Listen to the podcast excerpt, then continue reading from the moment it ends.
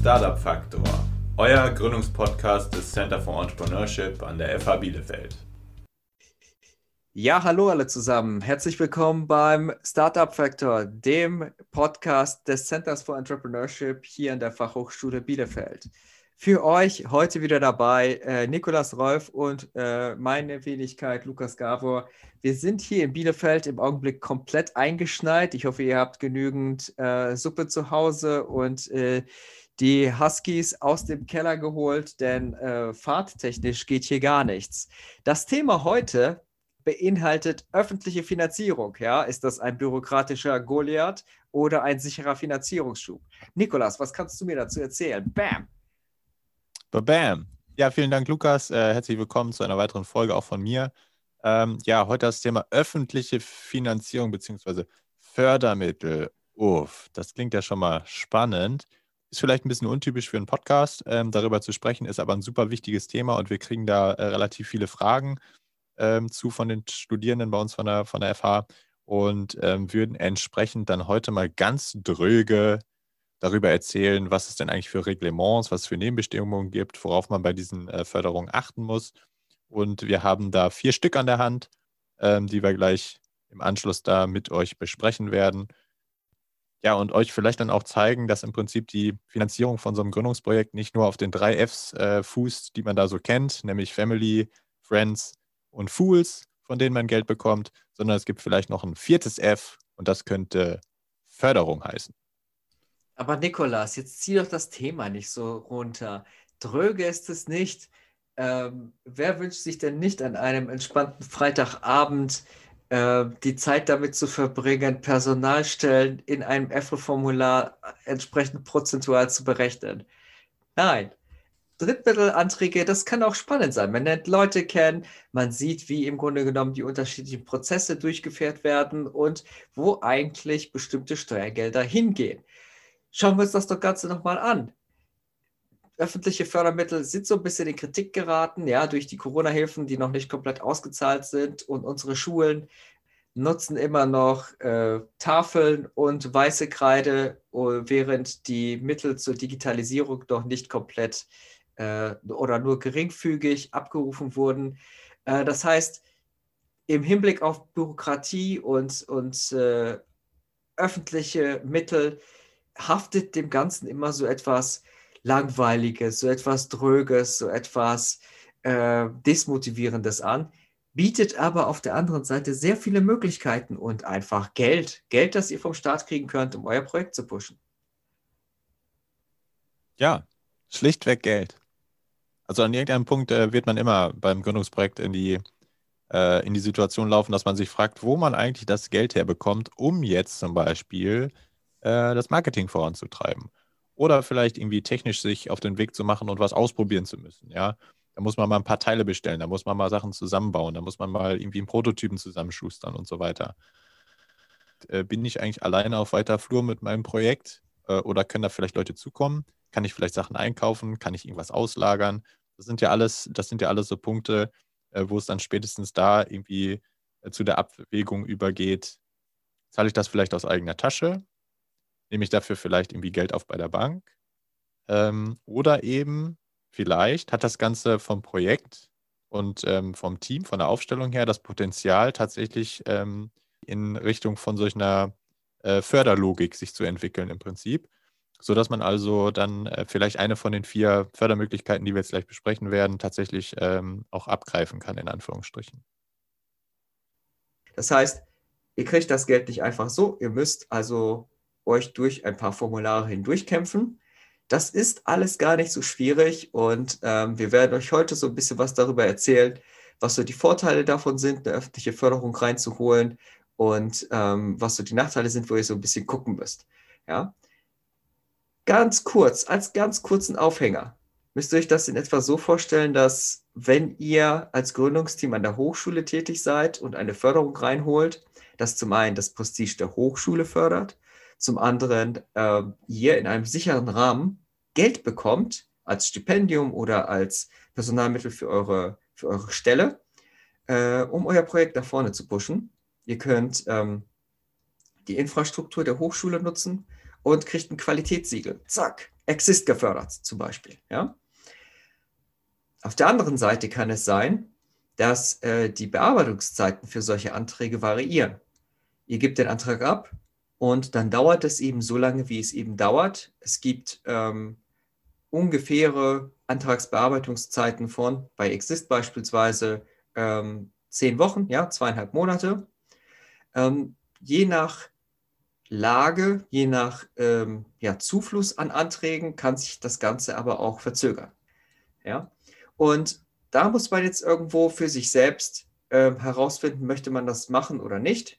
Und äh, Nikolas und ich werden versuchen, das in dem Podcast so ein bisschen an äh, unterschiedlichen Förderausschreibungen ähm, und vielleicht auch an Teams, die wir betreut haben, äh, etwas näher zu bringen. Genau, also wir quatschen jetzt heute ein bisschen zum Thema Fördermöglichkeiten. Ich würde gerne noch mal ein bisschen früher einsetzen und zwar generell jetzt erstmal, was es da für Anforderungen gibt, um überhaupt in den Genuss von so einer Förderung zu kommen.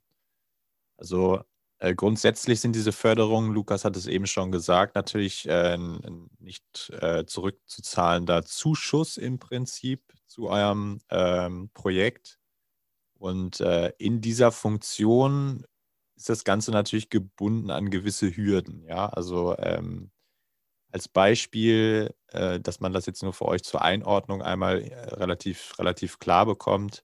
Also es wird immer vorausgesetzt, dass man äh, das Ganze mit einer gewissen Seriosität und äh, Vorausplanung betreibt, dass man ähm, sich quasi committet auf diese Anträge. Das ist ganz oft der Fall, dass man nicht nebenher noch irgendwie Vollzeit arbeitet oder was auch immer macht, sondern man hat da ganz oft Klauseln drin, die im Prinzip dann sowas sagen wie maximal können nebenher noch x Stunden geleistet werden, anderweitig und dergleichen. Und ihr müsst euch natürlich super gut vorbereiten auf die meisten dieser Förderungen, ähm, was, was, das Antragswesen einfach angeht.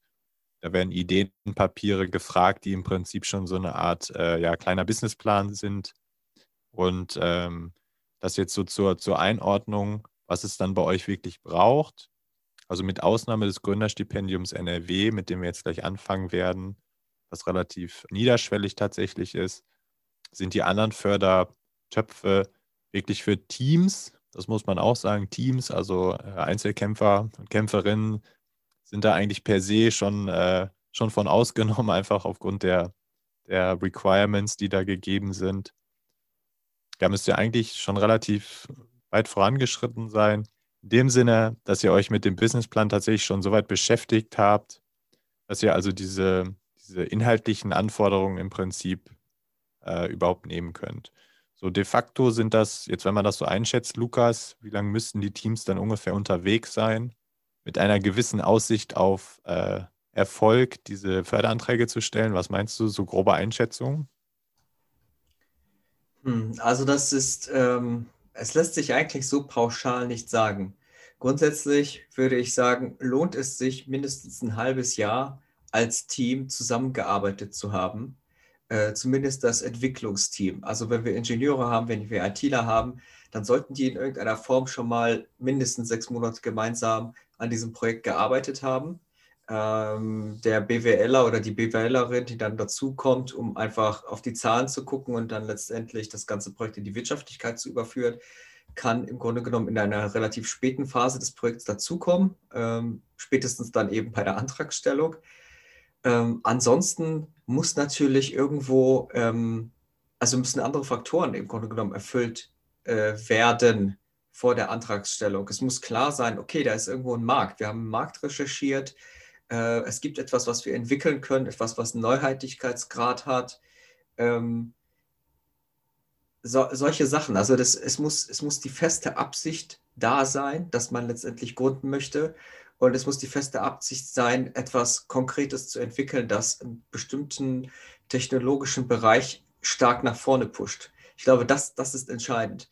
Ähm, wenn das Team sich noch nicht kennt, sich einfach so trifft und dann nach zwei oder drei Wochen einen Antrag stellen möchte, äh, das funktioniert so nicht. Also während der Antragstellung selbst ähm, erfolgt dann der Brainstorming und der Reflexionsprozess. Und ähm, das kann dann wiederum wieder ein halbes Jahr oder neun Monate dauern, bis man dann letztendlich das eigene Projekt so weit strukturiert hat, bis man überhaupt einen Antrag stellen kann.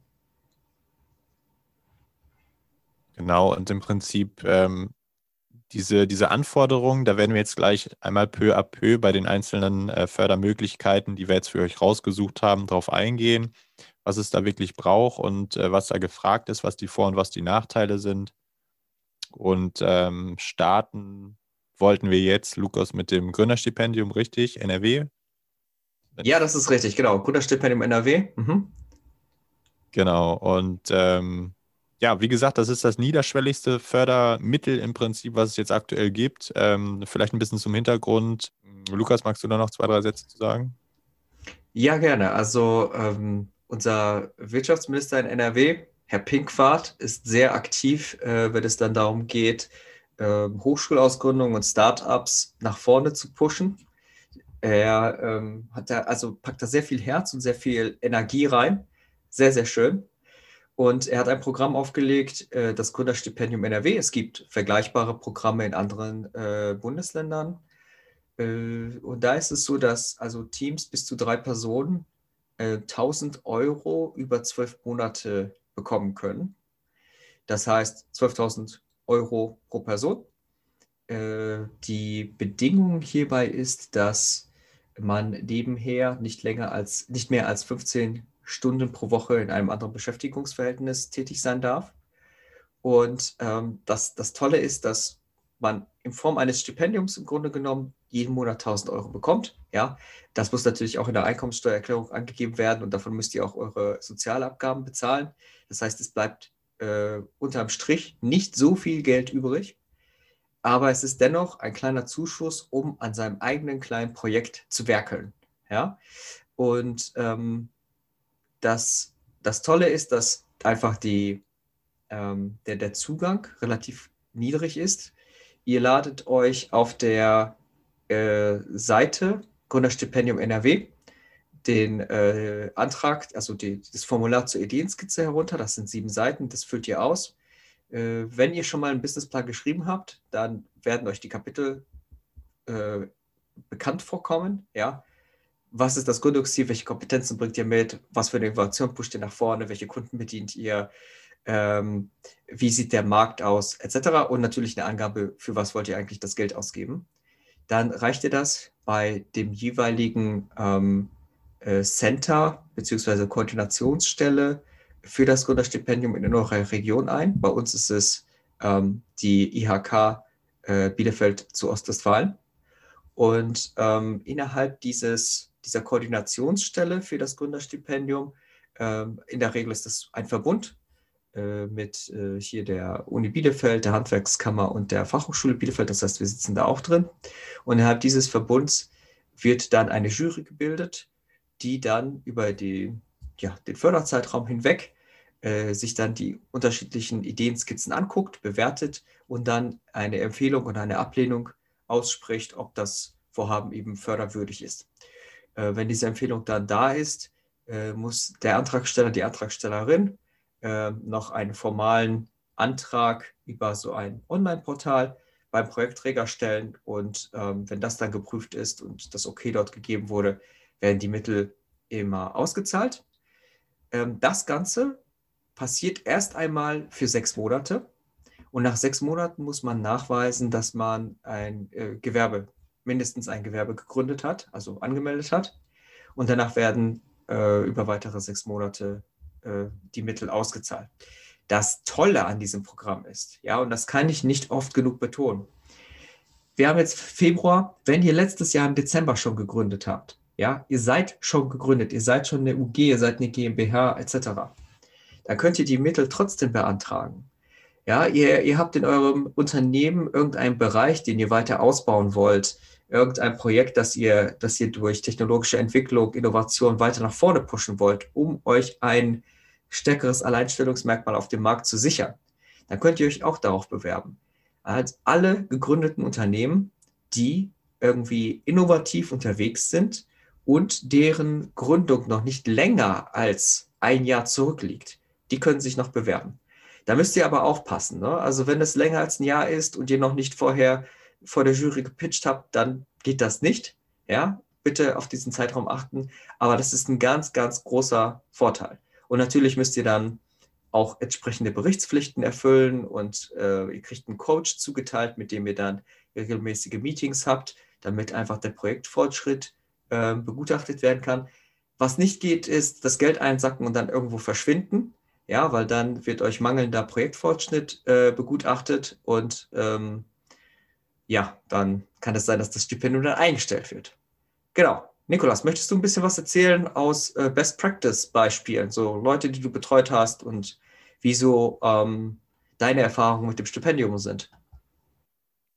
Zum Thema Best Practice, genau. Also ähm, vielleicht kurz zum Erfahrungshintergrund. Ich habe auch zwei Jahre in einer, in einer Jury gesessen von solch einem äh, Netzwerkknoten des äh, Gründerstipendiums NRW und habe da als äh, Juror gearbeitet. Ähm, und im Prinzip zur Einordnung für euch nochmal, das Gründerstipendium NRW im Prinzip betrifft euch per se ab dem Zeitpunkt, ab dem ihr vorhabt, äh, mit einer Gründungsidee im Prinzip in Anführungsstrichen schwanger zu gehen. Ja? Also die, dieses, äh, das Gründerstipendium NRW ist tatsächlich so niederschwellig angesetzt, dass es für genau diese Leute äh, in Frage kommt, die sich ähm, zum Beispiel mit irgendeiner Projektidee aus, einem, aus einer Abschlussarbeit oder aus einer Hausarbeit oder sowas auf den Weg machen möchten und einfach im Prinzip eine Gründungsidee, die sie haben, ausprobieren möchten. Ja, Lukas hat eben schon gesagt, das Ganze ist jetzt irgendwie ähm, vom, vom Förderbudget, äh, sind das keine Unsummen. Ja, das muss man im Hinterkopf behalten. Also 1000 Euro pro Person pro Monat dann wird einem relativ schnell klar, okay, diese 1000 Euro im Monat, das ist eben nicht, wovon ich große Projekte irgendwie anstoßen kann. Es dient wirklich nur äh, der Sicherung des Lebensunterhalts für diese maximal zwölf Monate, die man sich auf ein Projekt committet, um das Ganze eben voranzutreiben und auszuprobieren. Äh, Best Practice tatsächlich, ähm, also wie, wie wir es oft hatten, da in Lippe war, dass im Prinzip wirklich studentische Projekte gefördert wurden aus diesen Mitteln, äh, aus ganz verschiedenen Bereichen. Und im Prinzip hatten die aber fast alle eins gemein, nämlich diese Projekte im Kern ähm, fast immer Teams aus mindestens zwei Personen. Die Gründungsidee als solche war meist noch gar nicht so sehr alt. Äh, das hat natürlich jetzt auch mit dem Fortschritt zu tun. Was man jetzt schon raushört, also ich würde jetzt schätzen, so im Schnitt sind diese Teams vielleicht so drei Monate unterwegs gewesen. Na, Lukas, wie siehst du das? Wie sind da deine Erfahrungen? Ähm, ja, Nikolas, ich würde dir da zustimmen. Drei Monate, das ist so der Durchschnitt. Ähm, die Teams müssen sich entsprechend vorbereiten für diesen Antrag und das natürlich alles äh, inhaltlich strukturieren und auch mit den entsprechenden Coaches sozusagen durchsprechen. Genau, also drei Monate irgendwie jetzt nur als Pi mal Daumen. Ne? Ich habe jetzt eben gesagt, ähm, man ja, kann das auch. Ja, das passt aber. Das auch, genau, man kann das auch irgendwie schneller hinkriegen, äh, man kann das auch später hinkriegen. Äh, Lukas hat es gesagt, man kann das sogar noch nach der Gründung im Prinzip ähm, äh, sich dafür bewerben. Das ist das Schöne an dem Ganzen. Und ähm, ja, so, so typische, typische Projekte, vielleicht können wir da auch was zu sagen, Lukas. Ja, die Förderung ist themenoffen. Das heißt, es können natürlich auch innovative Dienstleistungen, beispielsweise im Bereich äh, Lerncoaching oder Seminare zur Wissensvermittlung gefördert werden. Da hatten wir ein Projekt zu. Ähm, ein ähm, anderes Projekt, das aus der Biotechnologie gekommen ist, beschäftigt sich mit äh, Krebsanalyse, ja, die, der Analyse von, von Krebsgewebe. Äh, wiederum haben wir ein äh, anderes sehr technisches Projekt, wo sich Ingenieure mit der Innovation von Kassensystemen ähm, beschäftigt haben. Also die, die Bandbreite an ähm, Themen und auch an Projekten, die dort dargestellt werden kann, ist sehr, sehr groß. Im Grunde genommen muss das Ganze immer innovativ sein und einen ganz bestimmten Bereich technologisch nach vorne pushen oder innovativ nach vorne pushen. Sehr häufig gibt es auch Projekte, die einfach ähm, analoge Prozesse in äh, eine App äh, umwandeln oder in einer App darstellen, um das Ganze zu digitalisieren. Darüber hinaus, also die Bandbreite ähm, tatsächlich auch äh, komplette Breite. Also ähm, ich habe noch zwei Beispiele parat aus, äh, aus Lippe damals.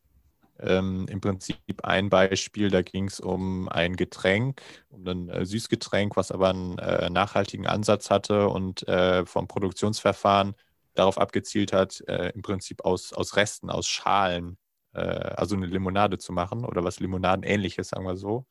Und dann gibt es aber auch teilweise Ansätze, also aus dem Kreativbereich und Co.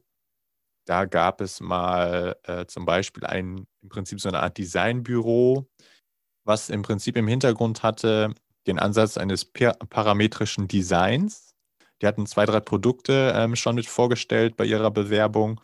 Und das war im Prinzip ein neuer Ansatz, weil man modular und über dieses parametrische Berechnen der Größen und so weiter konnte man halt super krass individualisierte äh, Möbel herstellen und Sets davon herstellen oder sich erstellen lassen.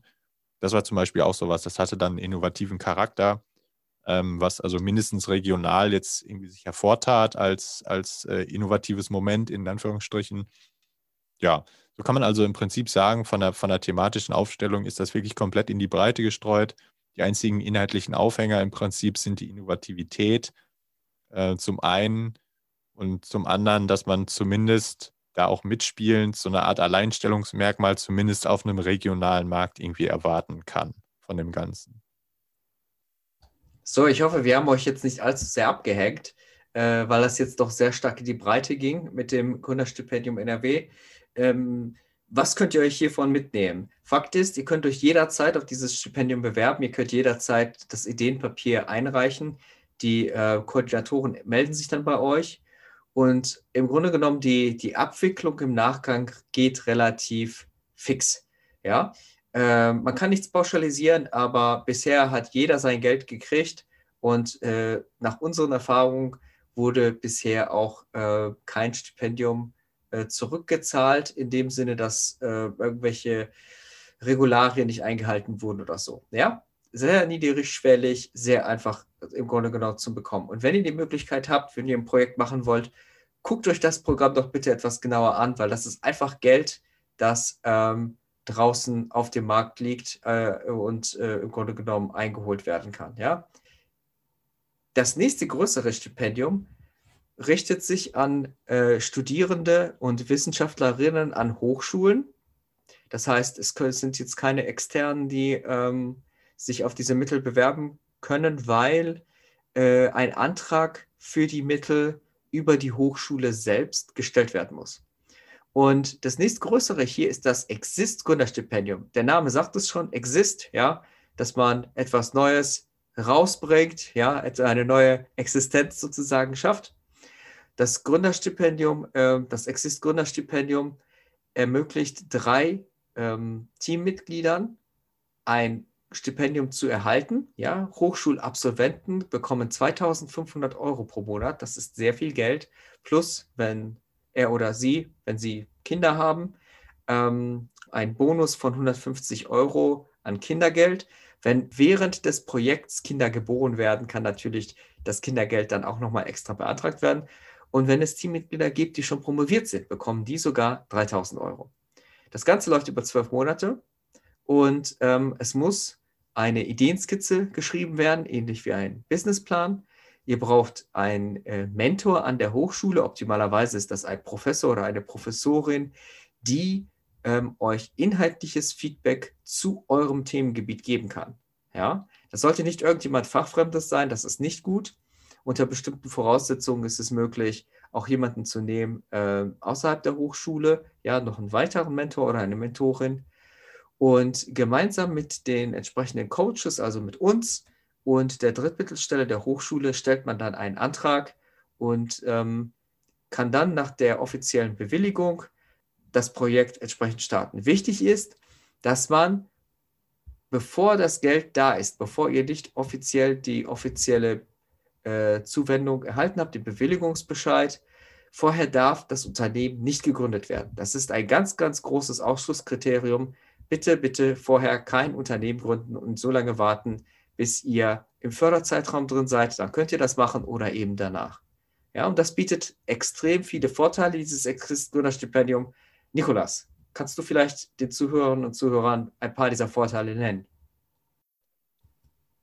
Ja, das ist also einer der äh, wirklich herausragenden Vorteile im Prinzip, muss man schon fast sagen, dieses, ähm, dieses Stipendiums ist, dass man sich äh, im Prinzip jederzeit darauf bewerben kann. Also es gibt keinen äh, Einsendeschluss oder keine Kohorten, die da irgendwie gebildet werden, sondern man kann im Prinzip einfach äh, per se, wenn man soweit ist, äh, das ganze Zeug einreichen zur Prüfung.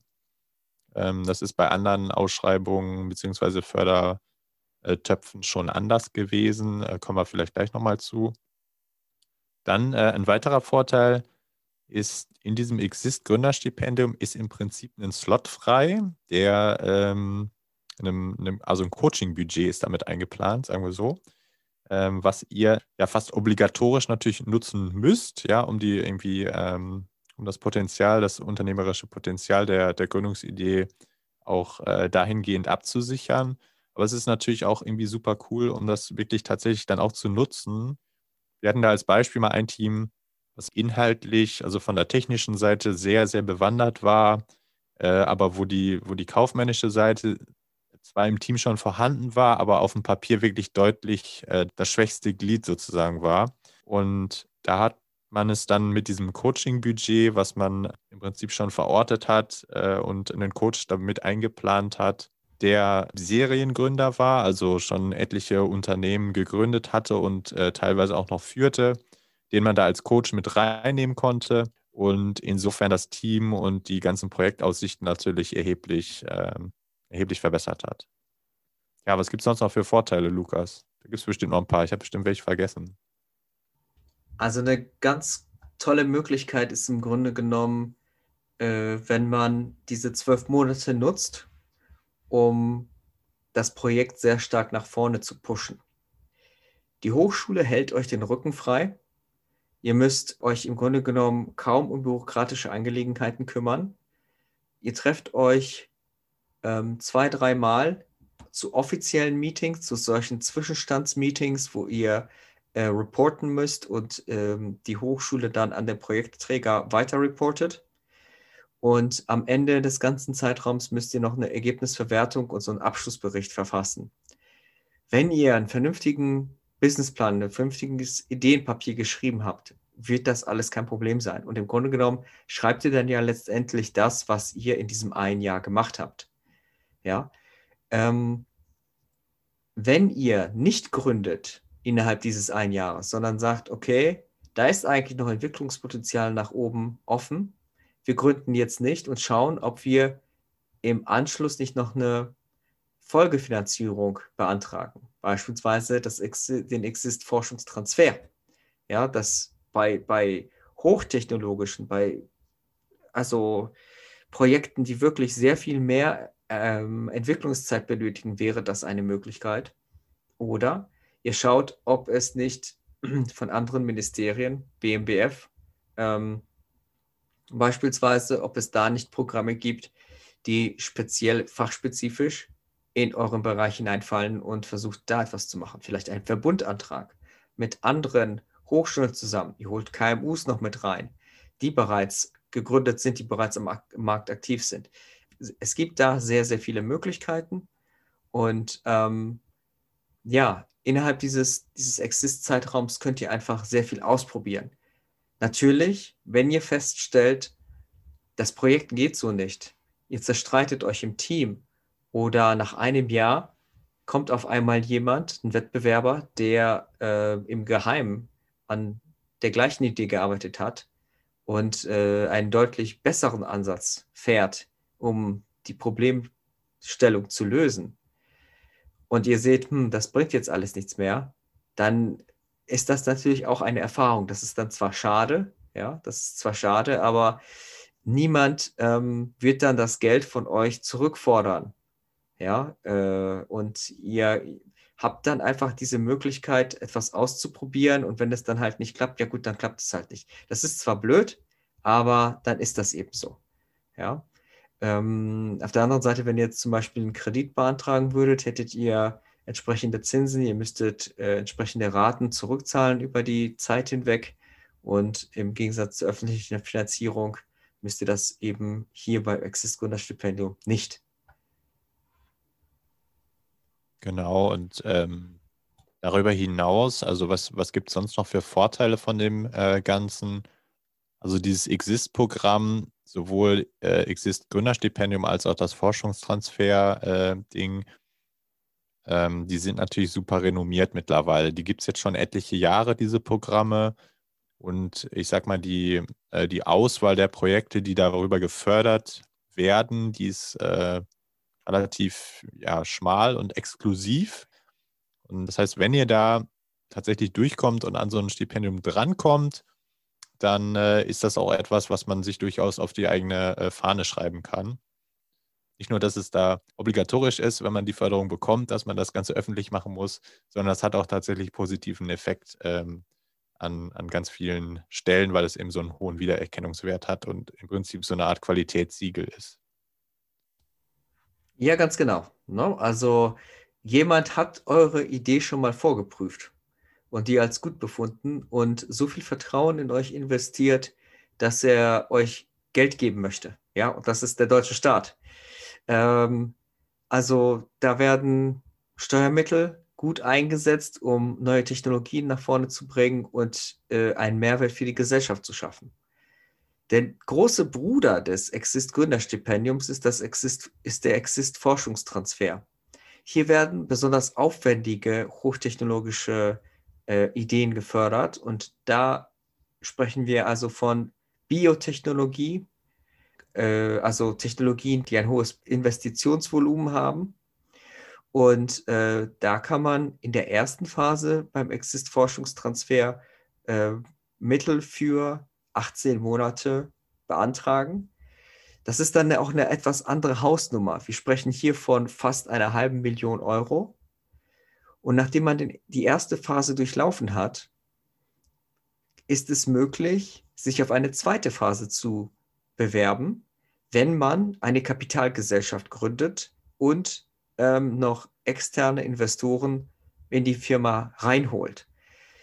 Da ermöglicht der ähm, ja, Projektträger oder der, der Bund, der Mittelgeber, äh, ermöglicht dort nochmal einen Zuschuss von 180.000 Euro für ein bereits gegründetes Unternehmen. Diese Exist-Forschungstransferförderung ist einmalig ja, als Förderungsform, weil dann bereits ein gegründetes Unternehmen nochmal durch einen Zuschuss weiter nach vorne gedrückt wird. Gleichzeitig muss man dabei sagen, der Exist-Forschungstransfer ist als Förderlinie sehr, sehr schwierig, sehr, sehr anspruchsvoll und ähm, das Team muss exzellent sein. Das müssen Wissenschaftler sein, die schon was publiziert haben, die einfach wissenschaftlich sehr, sehr viel auf dem Kasten haben. Studierende können sich da nicht bewerben. Und ähm, das muss einfach vom Mix her sehr, sehr gut passen. Das Thema muss passen. Ähm, da ist es wichtig, sich frühzeitig mit den entsprechenden Coaches, mit der äh, Drittmittelstelle an der ha äh, Hochschule und eben auch mit dem Projektträger Jülich in Verbindung zu setzen, um die Antragstellung im Vorfeld sehr gut vorzubereiten. Deadlines sind immer äh, der 31. Januar und der 31. Juli. Ja, äh, Anträge können also innerhalb dieses, dieses der jeweiligen Monate eingereicht werden. Also man kann auch schon am 1.1. den Antrag einreichen, aber absolute Deadline ist eben der äh, 31. Januar, 31. Juli. Und ähm, das bietet sehr, sehr viele Möglichkeiten, ja, einen sehr, sehr guten Zuschuss, aber ähm, hat entsprechend auch hohe Anforderungen. Ich habe schon verschiedene Forschungstransferanträge gestellt, die im Grunde genommen sehr gut durchdacht waren und wo der Projektträger im Nachgang auch nochmal Nachfragen hatte. Das werte ich eigentlich immer als sehr positives Signal, hm, um eine bestimmte Fragestellung oder bestimmte Bereiche weiter auszudifferenzieren. Und dann hat es letztendlich doch nicht geklappt. Und ähm, das ist dann auch wieder so etwas, da muss man entsprechend Geduld haben und man muss auch eine gewisse Resilienz mitbringen. Wenn man einen Drittmittelantrag stellt, heißt das nicht, dass der auch durchkommt. Ja, es gibt Fördermöglichkeiten auf der auf Bundesebene, auf Landesebene, auch auf EU-Ebene. Da gibt es bestimmte Bewilligungsquoten und auch einen bestimmten Topf. Und ähm, bitte nicht den Mut verlieren, wenn es mal nicht klappt. Ja, es kommen immer wieder Fördermöglichkeiten, also werden immer wieder publiziert. Und es ist möglich, das eigene Projekt geringfügig zu modifizieren und sich dann einfach auf andere Sachen zu bewerben. Es, ich empfehle auch, sich parallel auf unterschiedliche Förderprogramme zu bewerben. Ähm, denn bei irgendeinem Programm klappt es dann. Zwei Förderungen gleichzeitig äh, zu nutzen geht nicht. Das wäre eine Doppelförderung. Man würde dann das gleiche Projekt zweimal durch öffentliche Mittel fördern. Das geht nicht. Aber wenn man dann tatsächlich die Wahl hat, wählt man natürlich das ähm, Programm, das einem den größten Benefit bietet.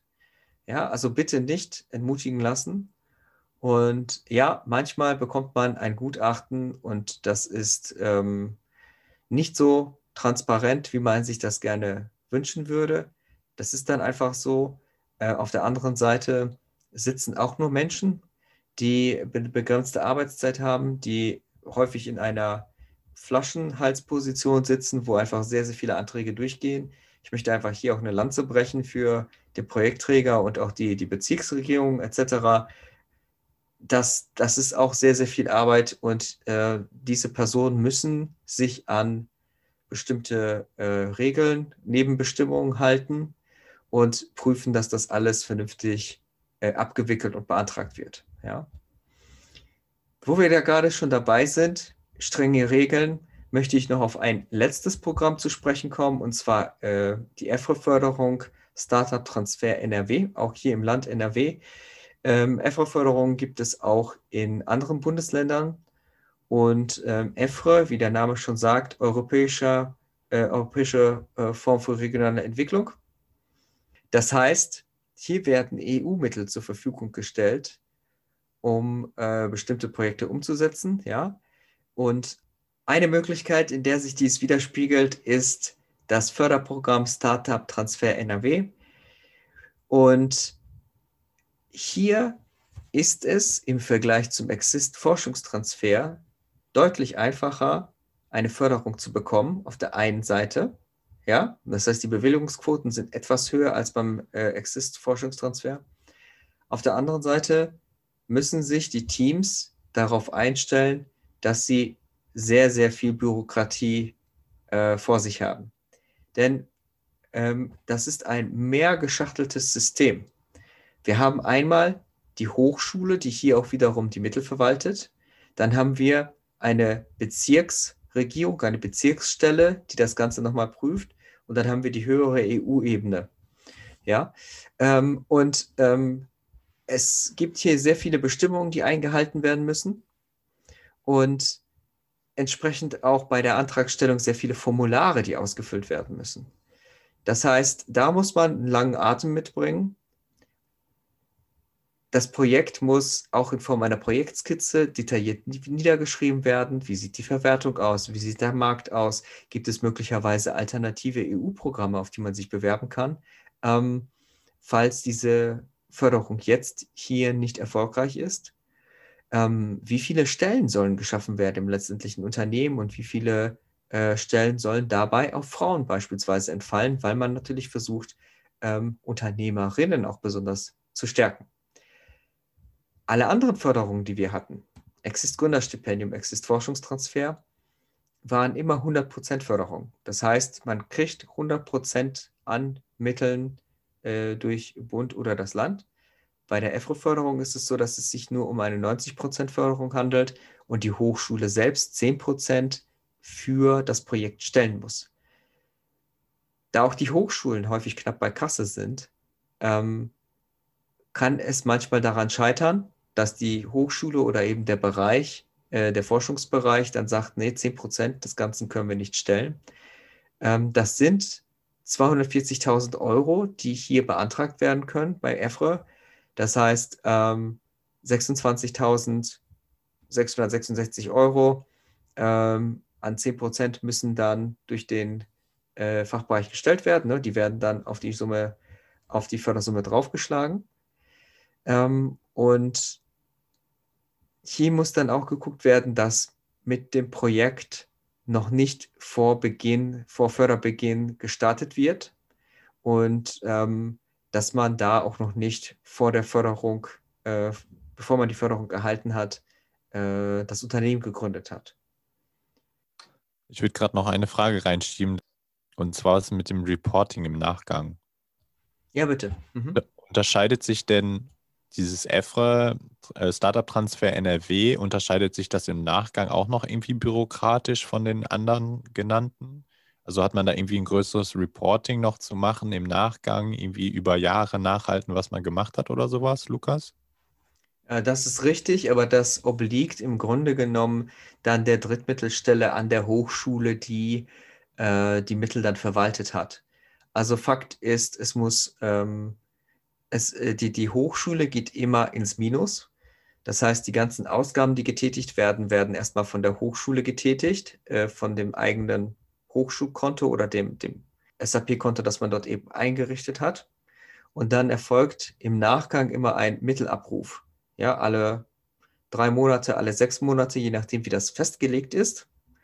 Und ähm, auf der anderen Seite prüft der Mitarbeiter, der in der Bezirksregierung sitzt, ob eben die Mittel, die man dort abrufen möchte, ob das äh, förderkonform ist. Nicht, dass man dort irgendwelchen Quatsch abrechnet, also wirklich Quatsch, der so in der Form nicht abbrechenbar ist. Der, äh, es wird zuvor ganz klar äh, erläutert, äh, was abgerechnet werden kann, beispielsweise Reisekosten, Fortbildungskosten, irgendwelche Sachmittel. Und wenn dann eben versucht wird, darüber etwas abzurechnen, was so nicht geht, ähm, dann wird einem die, die Förderung gekürzt. Gekürzt bedeutet einfach, dass man nicht sämtliche Kosten erstattet bekommt. Ähm, und äh, die Hochschule, die ja bereits ins Minus gegangen ist, auf bestimmten Kosten sitzen bleibt. Ähm, das Programm ist letztes Jahr ausgelaufen, wird dieses Jahr neu aufgelegt. Ähm, es kann sein, dass sich hier rechtlich wieder etwas verschiebt oder dass ähm, neue Bestimmungen dazukommen. Ganz wichtig ist, dass man ähm, darauf achtet, äh, wie die Personallage aussieht. Das heißt, habe ich eine Person, die ausschließlich im Projekt beschäftigt ist, das heißt mit einer 100% Stelle und nichts anderes mehr macht. Möchte die Person möglicherweise noch Lehre übernehmen? Das wird dann problematisch, das muss man abklären. Darf sie über diese Lehrfunktion, Lehrtätigkeit bezahlt werden? Wenn jemand nicht ausschließlich beschäftigt ist, zum Beispiel zu 50 oder 60 Prozent, ähm, dann ähm, muss die Person Stundenzettel führen. Das heißt, genau dokumentieren, was sie für das Projekt in welchem Zeitraum gemacht hat. Und diese Stundenzettel müssen eingeschickt werden und werden überprüft. Dann geht es darum, ähm, wenn es, wenn zum Beispiel Sachmittel bestellt werden, IT, ähm, muss geguckt werden, dass man das natürlich im Sinn der Wirtschaftlichkeit so günstig wie möglich macht. Die Wissenschaftler können nicht einfach irgendwas bestellen, sondern es muss geguckt werden, ob beispielsweise die Hochschule einen Rahmenvertrag mit einem bestimmten Anbieter hat und äh, Dinge möglicherweise günstiger bekommt. Ja, all diese Dinge, das sind so, das sind so Kleinigkeiten, auf die man sich einstellen muss. Ähm, aber an sich muss das Team, nachdem das Projekt durch ist und man äh, mit dem Team sämtliche Abschlussberichte verfasst hat, ähm, dementsprechend das alles abgeschickt wurde, äh, muss das Team im Nachgang im Grunde genommen nichts mehr reporten. Es finden regelmäßig dann Prüfungen statt äh, von EFRE-Projekten und sämtliche Nachweise zu Dienstreisen, zu Rechnungen, äh, Krankheitstagen etc. müssen zehn Jahre aufbewahrt werden. Das muss auch beachtet werden. Ja? Wie sind die Aufbewahrungsfristen, zum Beispiel in der jeweiligen Personalabteilung? Kann es sein, dass die nach fünf Jahren die Sachen schreddern? dann kann es bei einer Prüfung, die dann irgendwie in acht Jahren angesetzt wird, ganz schön problematisch werden. Jetzt haben wir zu diesen vier Förderungen jetzt im Prinzip euch alles äh, an die Hand gegeben, was ihr wissen müsst. Ähm, es ging um Gründerstipendium NRW, danach ging es um Exist Gründerstipendium, dann Exist Forschungstransfer und zu guter Letzt noch das äh, EFRE geförderte Startup Transfer NRW. Ihr habt jetzt, glaube ich, rausgehört, also man kriegt das Geld nicht umsonst, ja. Also man wird das, einem wird das nicht hinterhergeworfen. Äh, das ist ja auch gut so, muss man sagen. Also die Ansprüche, die da äh, sind, die sind da auch nicht ohne Grund. Es gibt auch immer Expertenjuries im Hintergrund, die dann beim Projektträger sitzen und euer, äh, euren Antrag im Prinzip prüfen und so weiter. Also das, ist, das muss schon alles Hand und Fuß haben. Genau äh, dafür ist das Ganze ja im Prinzip auch da. So, wir jetzt, wir sind ja vom CFE, Center for Entrepreneurship, ähm, und wir können euch natürlich bei all diesen vier Förderungen ganz erheblich unter die Arme greifen. Zum einen ist das äh, einfach in der Funktion, dass wir den ganzen bürokratischen, äh, das ganze bürokratische Beiwerk im Prinzip ähm, ja miterarbeiten müssen mit euch. Ja, und zum, zum Zweiten vielleicht, und das ist noch vielleicht weitaus wichtiger sogar, im Schritt davor können wir natürlich, wenn ihr mit einer Idee zu uns kommt und uns das vorstellt, können wir natürlich schon halbwegs einschätzen, auf welchen Fördertopf ihr euch bewerben könntet mit dem Ganzen. Sprich, wie sind meine Chancen? Lohnt sich das überhaupt, jetzt irgendwie ähm, ein Stipendium anzugehen, wo die, wo die Hürden wirklich das, was gefragt ist, einfach nochmal drei, vier, fünf Monate vielleicht bräuchte, um das Ganze zu erarbeiten? Kann sich das wirklich lohnen mit der Idee, die wir haben und dem Team, was dahinter steckt? Und das sind eben so Sachen, da macht da unbedingt Gebrauch von, bevor ihr da in irgendeine Richtung losdenkt im Prinzip. Sprecht uns einfach an. Lukas, das habt ihr jetzt gehört, der kennt sich mit dem ganzen Zeug richtig gut aus. Und der ist auf jeden Fall euer bester Ansprechpartner, wenn es dann für euch um das Thema Förderung für euer Gründungsprojekt geht. Ihr kriegt, Leute, ich weiß, das ist total trocken. Ihr kriegt das Geld ja nicht umsonst. Ja, ihr müsst dafür tatsächlich was tun. Und ähm, das Tun bedeutet, in einem kreativen Prozess euer Projekt in bestimmte Formulare quetschen. Das Ganze irgendwie in eine Form gießen, die vorgegeben wird. Ihr müsst es vorstellen vor einer Jury, wenn das dann gefordert wird, über eure Fortschritte berichten. Das ist, das ist eine so große Chance. Ich kann das einfach nicht oft genug betonen. Das Geld ist da, man muss einfach nur zugreifen und man darf sich nicht von den Formularen abschrecken lassen. Jeder von euch macht in irgendeiner Form mal eine äh, Steuererklärung. Jeder von euch äh, bewirbt sich spätestens dann, wenn er an der Hochschule studiert, ähm, auf einen Studiengang. Das ist alles nicht so schwierig, wie, ich, wie es aussieht. Und Fakt ist, ihr steht damit ja nicht alleine. Wir haben die maximale Erfahrung, was das angeht. Wenn wir es mal nicht wissen, irgendeine Regelung, fragen wir nach. Wir wissen, wen man dort zu Rate ziehen kann. Und wir werden 150 Prozent geben, äh, damit euer Antrag erfolgreich ist, damit ihr eben nicht zwei, drei Anträge parallel stellen müsst, sondern dass der erste Antrag oder der zweite, dass ihr damit maximal durch die Decke starten könnt. Und das ist es doch. Denn im Grunde genommen wollt ihr ja euer Projekt, euer Traumziel letztendlich erreichen. Und ähm, das ist ein weiteres Werkzeug, äh, um das Ganze umzusetzen. In diesem Sinne, wenn irgendwas ist, meldet euch einfach und gerne begleiten wir euch beim Antragsprozess und äh, ähm, akquirieren diese Mittel. Genau, meldet euch einfach bei uns äh, und dann schauen wir mal, wie es dann so weitergeht. Ja, in diesem Sinne, passt auf euch auf. Ähm, packt eine Mütze raus, wenn ihr, wenn ihr rausgeht, esst euren Spinat und bis zum nächsten Mal. Ciao, ciao. Macht's gut. Ciao.